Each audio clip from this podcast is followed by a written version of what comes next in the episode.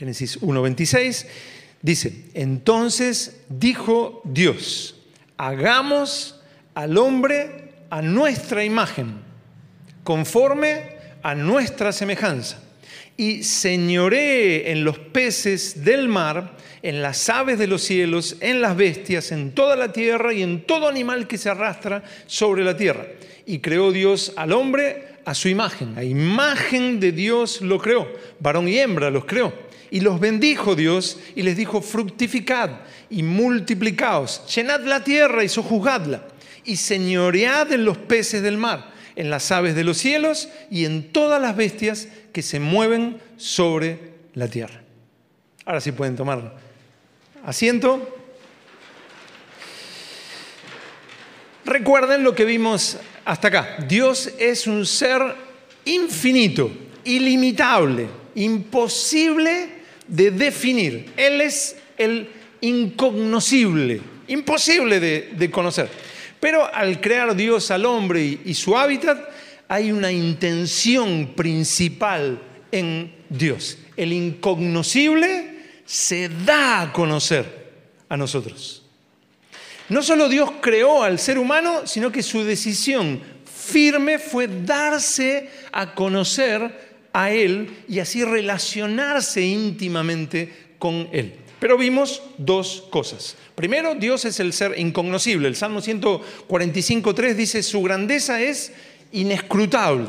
El Salmo 147.5 dice, grande es el Señor y su entendimiento es infinito. Por eso Job 36.26 afirma, Dios es grande y nosotros no le conocemos. Con mucha razón Agustín en, el siglo IV dijo, si le comprendieras, no sería Dios, sería algo que nos inventamos nosotros para sentirnos un poquito mejor y calmar nuestra conciencia y, y demás. Si Dios no se hubiera dado a conocer a nosotros, nosotros no tendríamos la más mínima idea de Dios. Dios nos trasciende, nos supera por completo. Es inentendible para nosotros Dios. Es inaccesible Dios para nosotros. Pero ya lo vimos, desde el mismo principio de la historia humana, Dios cumple su propósito. Dios se da a conocer, se revela al hombre. Eso es lo primero. Lo segundo, revelándose a nosotros, Dios ha tenido que usar figuras, formas, expresiones que estén a nuestro alcance de comprensión humana, porque creó seres humanos finitos y para peor, el ser humano en su caída en Adán quedó peor de lo que estaba, más limitado, en el sentido más limitado que, lo que ya era. De esta manera el apóstol eh, eh, Pablo nos hablaba de eso, Dios es incognoscible, Dios es, no lo podemos conocer, no lo podemos definir, no, eh, eh, ¿quién conocerá la mente del Señor? Dice el apóstol Pablo en Romanos 11.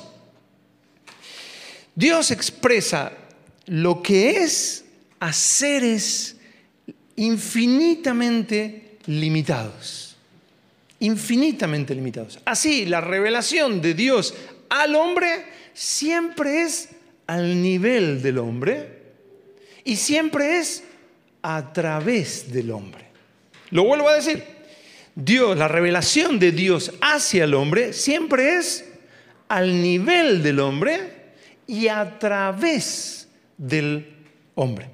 Dios se da a conocer usando un vehículo, un medio que es el hombre. El Dios ilimitable, espiritual y eterno entra en el espacio y tiempo para darse a conocer al hombre, revelándose a través del hombre. ¿Dios puede obrar sin el hombre?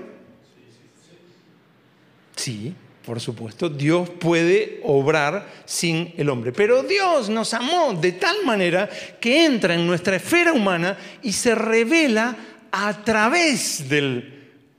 Es Dios manifestado en la vida humana en la tierra. Es Dios manifestado en la esfera humana.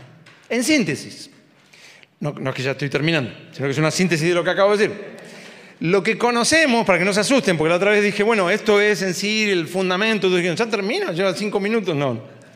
Lo que conocemos de Dios es lo que Dios nos ha dado a conocer y siempre lo ha hecho a través del hombre en una esfera humana. Conocemos apenas la revelación de Dios a través del hombre o a través del hombre. Dios es infinitamente mayor que eso, pero esto es 100% inalcanzable para el hombre en su estado actual.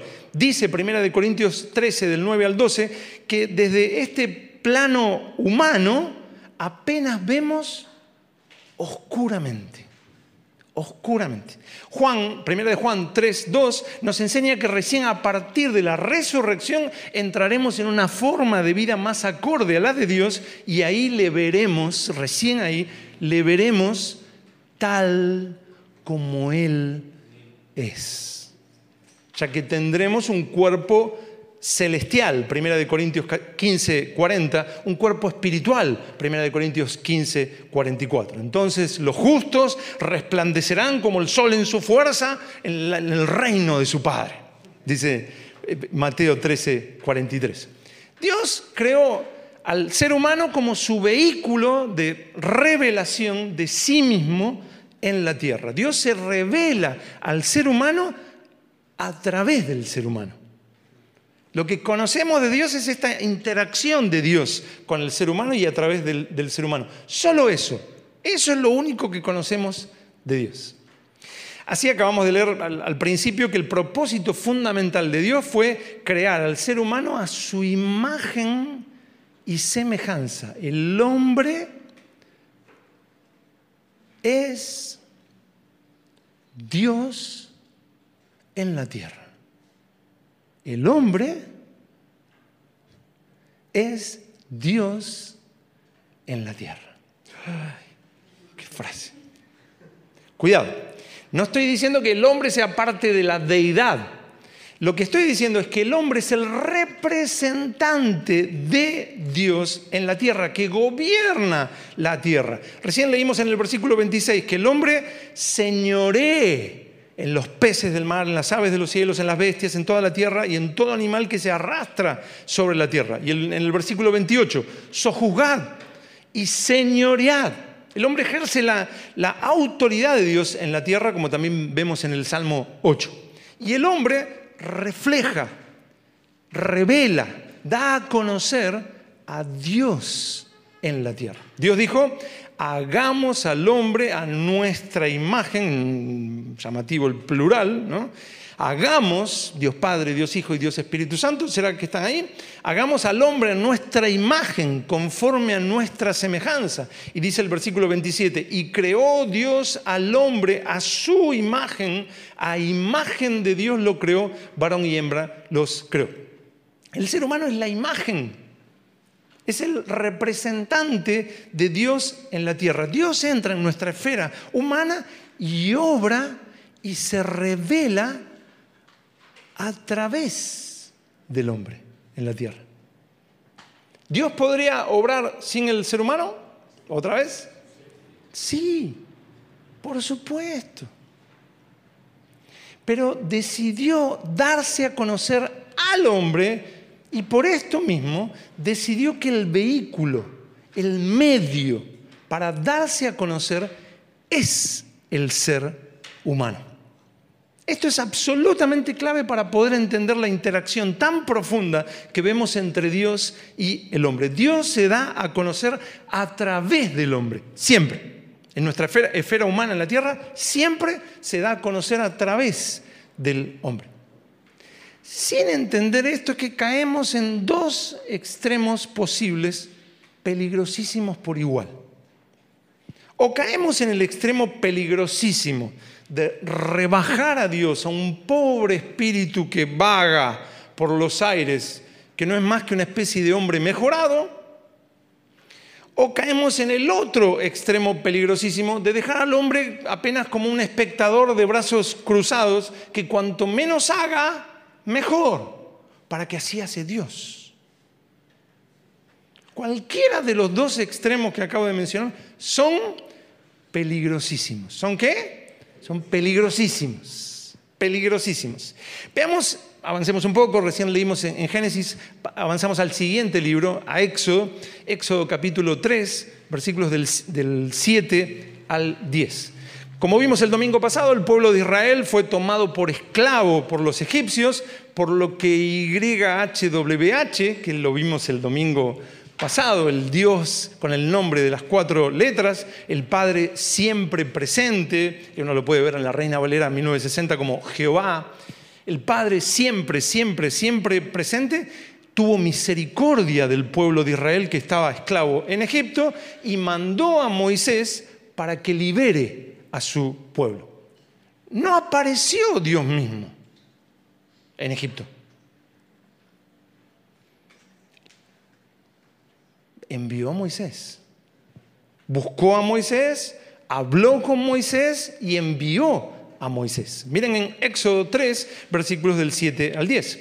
Dijo luego el Señor, Bien he visto la aflicción, bien he visto la aflicción de mi pueblo que está en Egipto, y he oído su clamor a causa de sus exactores, pues he conocido sus angustias. ¿Vio, oyó, conoce sus angustias? Y he descendido para, librarlos de mano de los egipcios y sacarlos de aquella tierra, una tierra buena y ancha, a tierra que fluye leche y miel, a los lugares del cananeo, del eteo, del amorreo, del fereceo, del ebeo y del jebuseo. El clamor pues de los hijos de Israel ha venido delante de mí y también he visto la opresión con que los egipcios los oprimen. Ven, por tanto ahora, y te enviaré a Faraón para que saques de Egipto a mi pueblo, los hijos de Israel. Para que saques a mi pueblo de Egipto. ¿Quién es Moisés para enfrentar al imperio más poderoso de la tierra y liberar al pueblo de Dios? ¿Quién es Moisés? Para que saques, para que yo saque Entendamos algo, por favor. La historia es así. Dios se le aparece a un anciano de 80 años, según Éxodo 7.7, con graves problemas en el habla, según Éxodo 4.10. Se le aparece en algún monte perdido por ahí. Ese es Moisés.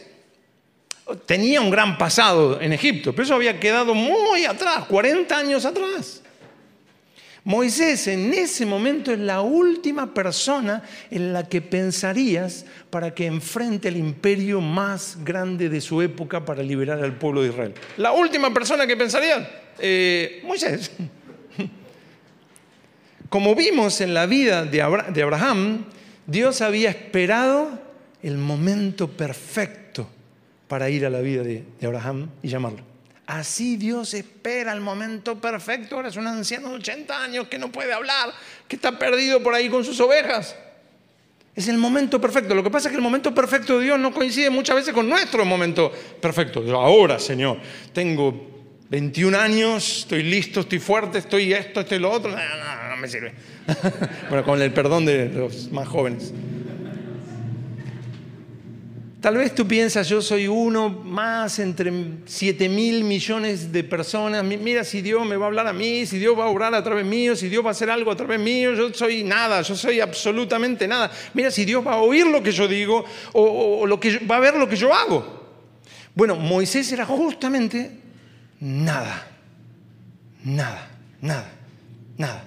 Y Moisés enseguida se da cuenta de que esto es una locura, es una absoluta locura. Miren en Éxodo 3:11. Éxodo 3:11. Entonces Moisés respondió a Dios. Eh, ¿Quién soy yo para que vaya a Faraón y saque de Egipto a los hijos de Israel? ¿No puede Dios librar a su pueblo? ¿Necesita la ayuda de Moisés?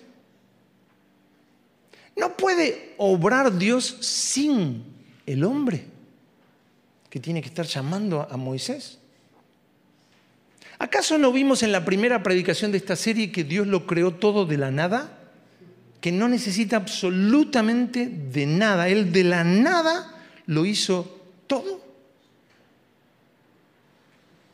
¿quién tendría que liberar a Israel de la esclavitud? ¿Dios o Moisés? La respuesta es sí. Dios y Moisés. Dios le dice a Moisés, ven, por tanto, ahora y te enviaré a Faraón para que saques de Egipto a mi pueblo. Dios no obraría sin Moisés. Y Moisés no puede obrar sin Dios. Recuerden, Dios se da a conocer al hombre usando al hombre como su vehículo, su medio para darse a conocer. Siempre, siempre, siempre, siempre. No es que Dios necesite en sí algo del hombre, es que Dios se da a conocer al hombre usando al hombre como su vehículo, como su medio. Dios obrara sin ese vehículo, sin ese medio, sería absolutamente imperceptible para nosotros. No lo olvidemos, Dios nos trasciende por completo. Es el ser incognoscible, imposible de entender, imposible de conocer. Por lo que Dios le sale al encuentro a Moisés y ahora Moisés debe liberar a Israel. Lo hará Moisés y Dios liberará a través de Moisés. Cuando Moisés vaya a Egipto, Dios irá a Moisés, eh, Dios irá a Egipto a través de Moisés. Es Dios en vehículo humano.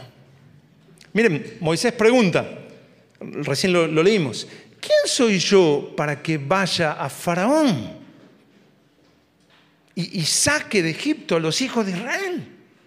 Quizás es la pregunta que tú harías. Si Dios te dice, yo quiero que hagas esto y que hagas lo otro, y esto, y quiero que, Señor, este. bueno, yo lo, he, hecho.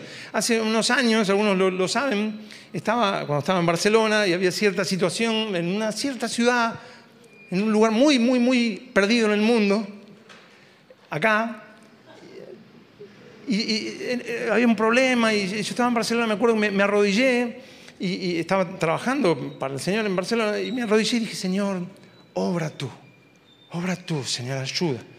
Y sentí en mi corazón que Dios me hablaba. Y entonces, ¿para qué irías? Porque yo ya estaba planeando que me, volvía para, para, solucionar algunas cosas, para ayudar en algunas cosas. Entonces, ¿para qué irías? Simplemente ora. Y en ese tiempo estábamos estudiando primera de Timoteo.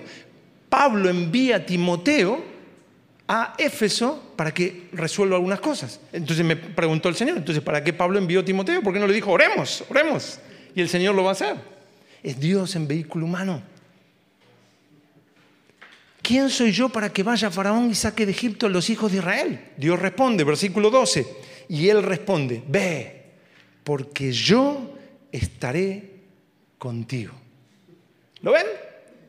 YHWH, Dios siempre presente, manifestándose a través de su pueblo. Cuando Moisés vaya a Egipto, Dios estará con Moisés. Dios irá a Egipto a través de Moisés. Es Dios en vehículo humano. Por eso miren lo que dice Dios a, Moisés. Miren, avanza un poquito, un poquito más adelante en Éxodo 7. Éxodo 7, 1. Dios le habla a Moisés y miren lo que le dice a Moisés. Éxodo 7, 1. El Señor dijo a Moisés, yo te he constituido Dios para Faraón. Sí, sí, lo dice. Miren, un rato si quieren. No tenemos mucho tiempo, pero... yo te he constituido Dios para Faraón y tu hermano Aarón será tu profeta. Tú eres Dios, él es el profeta. Impresionante. Así, Moisés y Aarón, con simplemente mover una vara, un palo de madera, Egipto se llena de plagas plaga de ranas, de piojos, de moscas, de úlceras, de etcétera, etcétera, etcétera, hasta que Faraón deja ir a Israel. Salen de Egipto y antes de ir a hacer la queja, y, aunque también hay queja, pero antes de la queja, antes del becerro de oro y antes de todo eso, antes de eso, el pueblo de Israel sale de Egipto y cuando está saliendo, los egipcios dicen, ¿qué hicimos? Los dejamos ir, no, vamos a buscarlos, vamos a buscarlos, vamos a, los traemos de vuelta. Y miren en Éxodo 14, 10, los israelitas van avanzando y miran hacia atrás y ven que vienen los egipcios. Y miran hacia adelante y tienen un mar rojo, un mar. ¿Qué hacen? Miran hacia adelante y dicen, morimos, nos ahogamos. Miran hacia atrás y dicen, morimos, nos matan los egipcios. ¿Qué harían ustedes? Orar, llorar, dijo alguien. También. Pero algo mejor que llorar. Le sacamos dos letras, orar, orar, oraríamos, ¿no? Señor, Señor, miren, lloran encima, ni, hacen lo que, lo que dice acá. Miren en el versículo 10, en Éxodo 14, 10. Y cuando Faraón se hubo acercado, se va acercando a, matarlos o a recapturarlos más que matarlos. Y cuando Faraón se hubo acercado, los hijos de Israel alzaron sus ojos hacia atrás y aquí que los egipcios venían tras ellos. Porque eh, por lo que los hijos de Israel temieron en gran manera y clamaron al Señor. Qué bueno. Oraron, oraron, oraron. Qué bueno, ¿no? Bueno, Dios no lo ve como tan bueno. Más que orar, Moisés tiene que actuar. Bueno, no lo digo yo, no es una opinión sobre la, historia. Miren en el versículo 15, en Éxodo 14, pero versículo 15. Entonces, cuando ellos claman, cuando ellos oran, entonces el Señor dijo a Moisés, ¿por qué clamas a mí? ¿Por qué clamas? Mira si estás orando y Señor, yo te pido, y te habla el Señor y te dice, ¿por qué estás orando? ¿Por qué clamas a mí? Di a los hijos de Israel que marchen. Y tú alza tu vara y extiende tu mano sobre el mar y divídelo. Y entren los hijos de Israel por en medio del mar en seco. Raro, ¿no? Sería como la historia de, cuando no hay que orar. Dios le dice a Moisés, ¿por qué clamas a mí? Bueno, es que pensé que era bueno orar, ¿no? ¿No, no dijiste que la oración es buena? ¿Cómo quién entiende a este Dios? Le dice Moisés Aarón. ¿no? es tiempo de orar, Moisés. Es tiempo de actuar. ¿Por qué clamas a mí? Di a los hijos de Israel que marchen. Yo me encontré contigo, yo te envié, yo te di autoridad. Haz lo que tienes que hacer, Moisés. Di a los hijos de Israel que marchen. Y versículo 16 que recién leímos, y tú alza tu vara y extiende tu mano sobre el mar y divídelo, y entren los hijos de Israel por en medio del mar, en seco. Fácil. Tú alza tu vara y extiende tu mano sobre el mar y el mar obviamente, obviamente se va a dividir. Eh, sí, bueno, yo no sé cómo sucede en el cielo, Señor, pero, este, pero aquí los hombres levantan un palo de madera y no se abre el mar. Moisés, yo me encontré contigo, yo te hablé, yo te llamé, yo te envié, yo te di autoridad. Di a los hijos de Israel que marchen. Tú alza tu vara y extiende tu mano sobre el mar y divídelo. Y entren los hijos de Israel por en medio del mar en seco. Fácil, Moisés. ¿Qué parte no se entiende? Menos mal que Moisés no había caído en el extremo peligrosísimo de imaginar que el hombre apenas es un espectador de brazos cruzados, que cuanto menos haga mejor, porque así Dios hace. Porque si no el pueblo de Israel todavía estaría eh, eh, esclavo en Egipto de hace 3.500 años.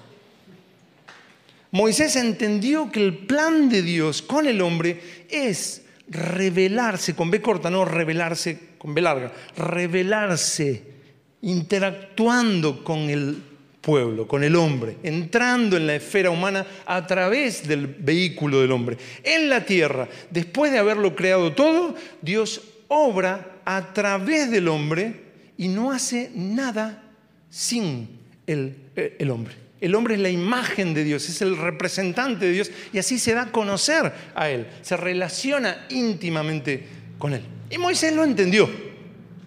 Dios le dice, versículo 16, otra vez, y tú alza tu vara y extiende tu mano sobre el mar y divídelo y entren los hijos de Israel por en medio del mar en seco. Moisés deja de orar, y actúa. Versículo 21, Éxodo 14, 21. Y extendió Moisés su mano sobre el mar e hizo el Señor que el mar se retirase por recio viento oriental toda aquella noche y volvió el mar en seco y las aguas quedaron divididas. ¿Notaron cómo es cada, cada acción?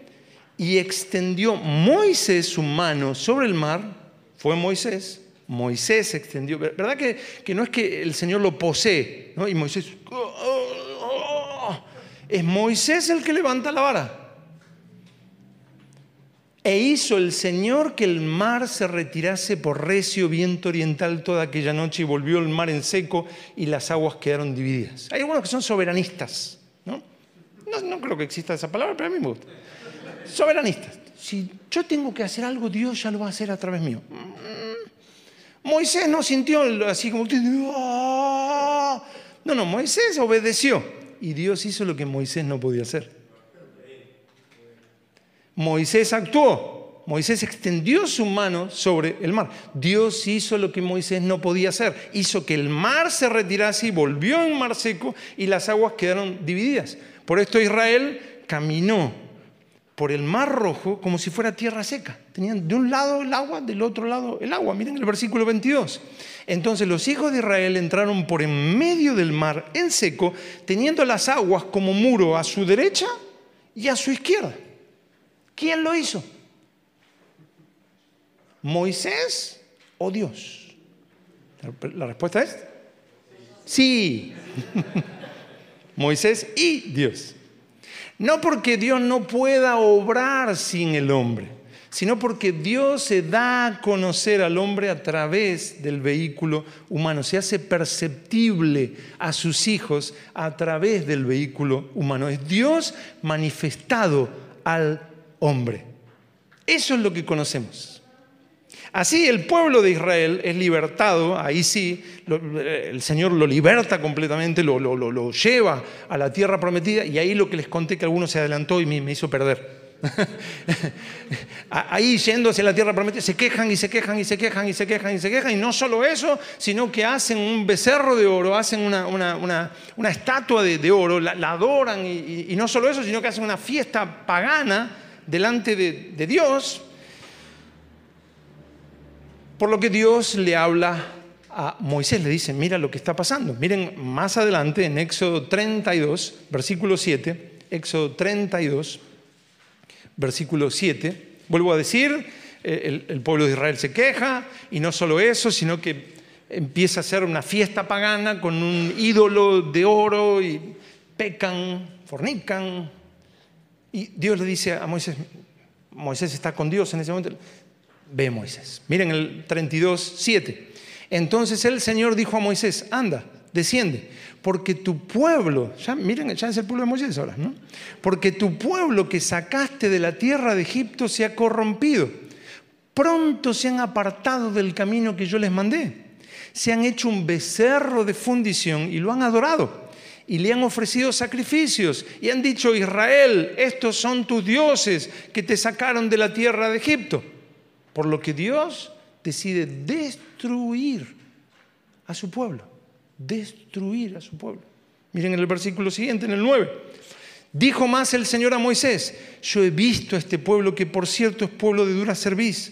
Ahora pues, déjame que se encienda mi ira en ellos y los consuma. Y de ti yo haré una nación grande. Deja que los destruya. ¿Qué, harías si Dios te habla y te dice, deja que destruya esta iglesia? Con, primero Luis y después a todos los demás pecadores.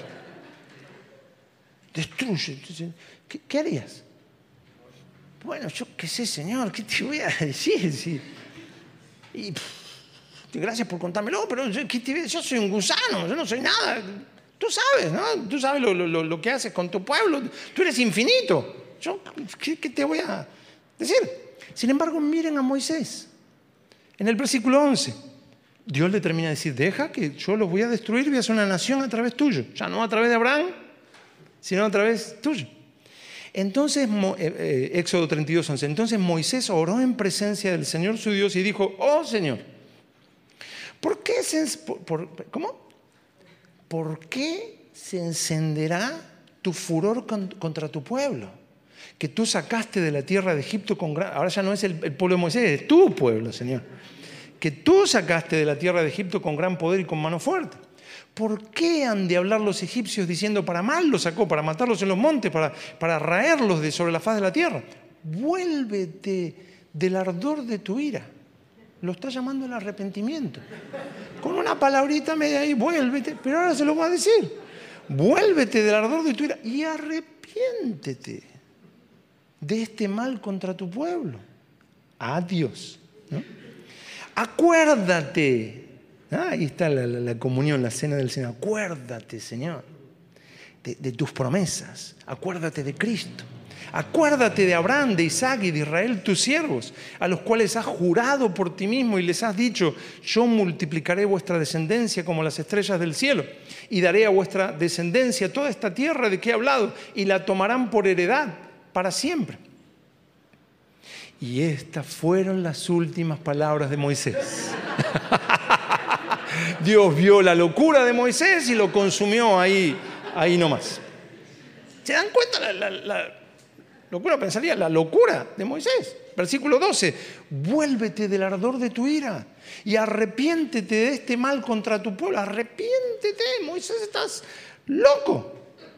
Eso es más o menos como lanzarse adentro de un, eh, volcán en, erupción, ¿no? Más o menos. Me imagino a Aarón corriendo, diciendo, espera, espera, espera, Señor, espera, bajando la montaña, así que podía estar ahí eh, Aarón. Eh, ahora lo vas a consumir, espera, espera, espera. Vuélvete del ardor de tu vida, arrepiéntete de este mal contra tu pueblo. No se me ocurre frase más suicida. Yo aconsejando a Dios. Sin embargo, contra todos los pronósticos, Miren lo que sucede en el versículo 14, Éxodo 32, 14. Entonces el Señor se arrepintió del mal que dijo que había de hacer a su pueblo. Una completa locura. ¿Cómo se puede entender esto? Esta es la conversación. Dios dice, Hazte a un lado Moisés, voy a destruir a este pueblo descendiente de Abraham y voy a hacer un pueblo a través de tuyo. Moisés responde, no, Dios, arrepiéntete, no hagas esto. Acuérdate de Abraham, de Isaac y de, Israel, tus siervos, y de la promesa que le hiciste a Abraham. Dios responde, mm, está bien, está bien. No voy a destruir a, este pueblo, voy a mantener mi promesa a Abraham. De locos, simplemente de locos. ¿Cómo, ¿Cómo se puede entender esto? Bueno, lo que venimos hablando esto es absolutamente clave para poder entender la interacción tan profunda que vemos entre Dios y el hombre. Dios se da a conocer a través del hombre. Sin entender esto, caemos en uno de los dos extremos peligrosísimos. O caemos en el extremo peligrosísimo de rebajar a Dios a un pobre espíritu que vaga por los aires, que no es más que una especie de humano mejorado, o caemos en el otro extremo peligrosísimo de dejar al hombre apenas como un espectador de brazos cruzados, que cuanto menos haga mejor porque así lo hace Dios. Cualquiera de los dos extremos son peligrosísimos. Revelándose a nosotros, Dios ha tenido que usar figuras, formas, expresiones que estén a nuestro alcance de comprensión humana, porque creó a seres humanos finitos. Y para peor, vuelvo a decir, el ser humano en su caída en Adán se volvió más limitado aún. De esta manera lo que Dios expresa de sí mismo está limitado infinitamente por lo que el ser humano puede llegar a comprender de eso. Así la revelación de Dios al hombre es al nivel del hombre y a través del hombre. Siempre, siempre, siempre. Lo vuelvo a decir, la revelación de Dios al hombre siempre es al nivel del hombre y a través del hombre. Dios se da a conocer usando un vehículo, un medio, el hombre. El Dios ilimitable, espiritual y eterno entra en el espacio y tiempo para darse a conocer al hombre revelándose a través del hombre. ¿Dios puede obrar sin el hombre? Sí, por supuesto que sí. Pero Dios nos amó de tal manera que entra en nuestra esfera humana y se revela a través del hombre. Es Dios manifestado en la vida humana en la tierra. Es Dios manifestado en la esfera humana. En síntesis, lo que conocemos de Dios es lo que Dios nos ha dado a conocer y siempre lo ha, siempre, siempre lo ha hecho a través del hombre en una esfera humana. Conocemos apenas la revelación de Dios a través del hombre. Y eso es la siguiente. Sí, se puede pasar. Eso. Eso es YHWH el Dios con el nombre de las cuatro letras que vimos el domingo pasado.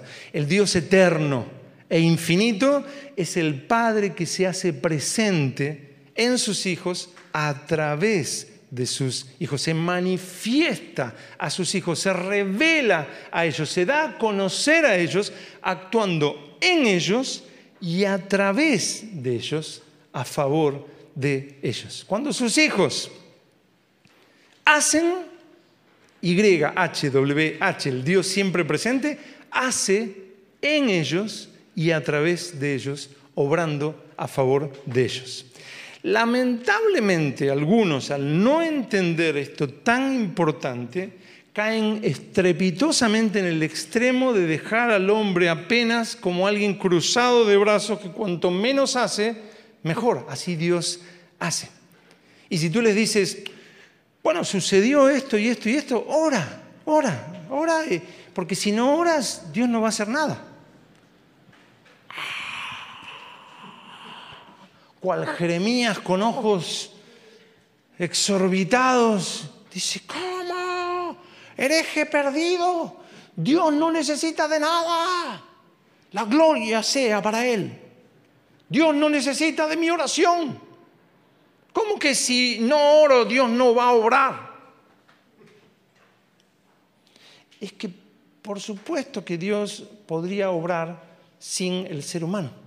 Dios es pleno sin necesidad de ninguna ayuda, pero Dios se revela al ser humano, se da a conocer a sus hijos en la esfera humana de la tierra, actuando en y a través de ellos, como recién vimos en la vida de Moisés. Al diablo le encanta la religión de dejar al hombre apenas como un espectador de brazos cruzados que cuanto menos haga, mejor se ve la obra de Dios. Porque así lo hace Dios, la gloria sea para Dios. Mm. Pero Dios muestra su gloria a través de sus hijos. Por eso al diablo le encanta hacerle pensar a los hijos de Dios que no importa lo que hagan, que si se quedan con los brazos cruzados, mejor, porque así Dios es glorificado. Ora, si Dios quiere ya que yo ore, lo va a poner en mí el deseo. Ora porque si no, no va a suceder nada. Dios obra sin nada. No, no, no, en su esencia sí, pero en su revelación al hombre, por eso nos dijo que oremos. Me salió bien mexicano. Hermano en Cristo. El diablo sabe perfectamente que eres el vehículo de Dios en la tierra. Puedes estar en un lugar remoto, rodeado de miles de personas, pero Él tiene una relación especial contigo, porque eres su hijo. Él está plenamente presente en relación íntima contigo. Ahí donde estás, ahí Él está íntimamente. Pueden haber miles de personas, miles y miles y miles de personas, pero tú eres su hijo y Él te mira a ti. Yo puedo ver miles de niños, pero si veo a mis hijas, ¿verdad que es diferente? Amo a sus hijos, pero no como amo a mis hijas. Lo saben, ¿no? Y yo pienso que ustedes sentirán lo mismo. Así como Dios le dijo a Moisés, ve a Egipto y yo estaré contigo, así contigo. Tú oras y Dios obra como obró a través de las oraciones de Moisés. Tú haces y Dios está contigo como lo estuvo con Moisés. Crees y avanzas y Dios hace lo imposible. Tú eres el vehículo de Dios. Por el contrario, duda. Deja que el diablo te llene de miedos, de malos pensamientos, de inseguridad, de incredulidad. Y Dios no hará nada de lo que hubiera hecho a través tuyo si hubieras creído. Si Dios quiere, vamos a continuar el domingo que viene.